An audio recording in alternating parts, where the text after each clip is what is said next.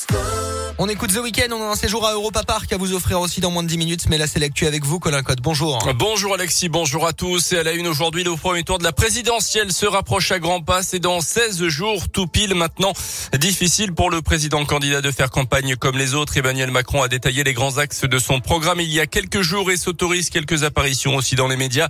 Mais le contexte à l'international bouscule évidemment le jeu politique. Ses opposants regrettent d'ailleurs l'absence de débat avant le premier tour le 10 avril.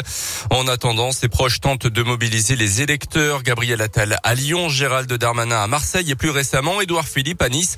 Sans oublier les jeunes avec Macron qui restent mobilisés. Léa Dupérin les a rencontrés. L'entrée en campagne tardive du candidat Macron, encore très discret, n'a pas empêché les militants d'aller convaincre les électeurs. Alan est l'un des référents des jeunes avec Macron. On ne choisit pas contexte, mais nous, on va essayer de faire campagne au maximum, débattre avec les gens au maximum, d'aller à la rencontre au maximum pour porter le bilan déjà et euh, pour porter son projet. Pas simple pourtant, Macron est-il vraiment le président des jeunes, comme le répètent ses soutiens, alors que la précarité étudiante explose? Adam est engagé depuis un an dans le mouvement macroniste qui a justement tenté de faire émerger des propositions. Par exemple, euh, le repas au Crous à 1 euro, la gratuité euh, des protections hygiéniques pour les femmes, etc.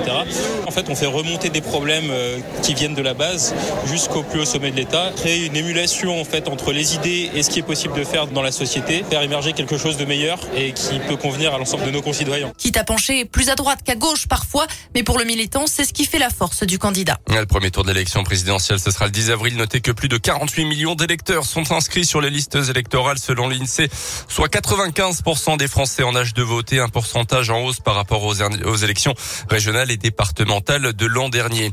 Non, l'actu en Auvergne, une fin de cavale à Clermont. Un homme de 28 ans recherché depuis le début de l'année pour évasion et détention d'armes a été arrêté hier matin par la police judiciaire et une équipe du raid près du quartier des Salins.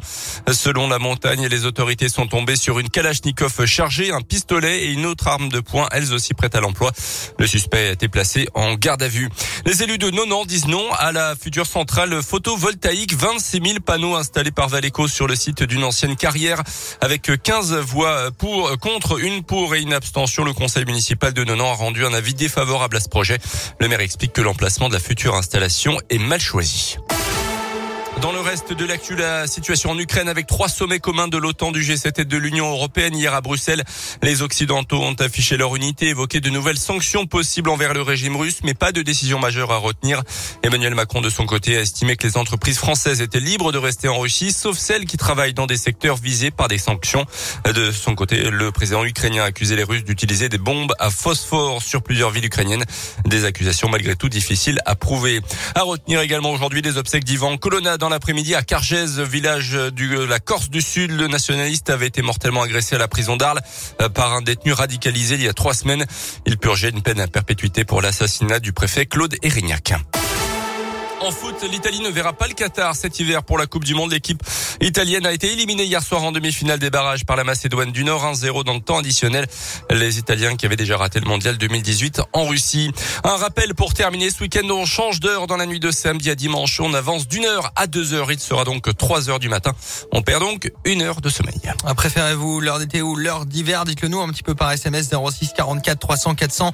Colin, vous êtes plus heure... Euh, heure d'été. Heure d'été, oui. c'est agréable hein, de prendre l'apéro avec modération, bien évidemment en terrasse, les jours qui se rallongent. On l'endormira moins. Mais bon, c'est comme ça, on va s'habituer. C'est comme ça. Hein, oui. et, normalement, le changement d'heure devait s'arrêter, mais oui, au final, ça on n'a plus de nouvelles. Au calendrier. On continue. 8h05, voici la météo.